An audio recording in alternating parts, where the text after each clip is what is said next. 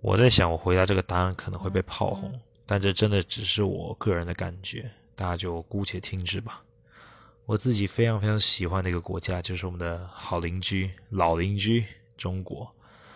中国撇开一些政治上面的原因，以及对于政府中的种种作为，其实它是一个非常非常特别而且有底蕴的国家，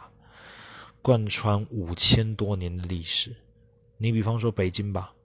光走在北京明清两代的东西，就足够你看很久很久了。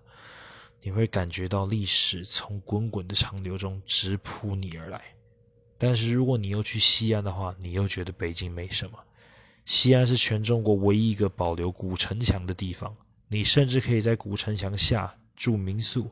住在真正的历史里面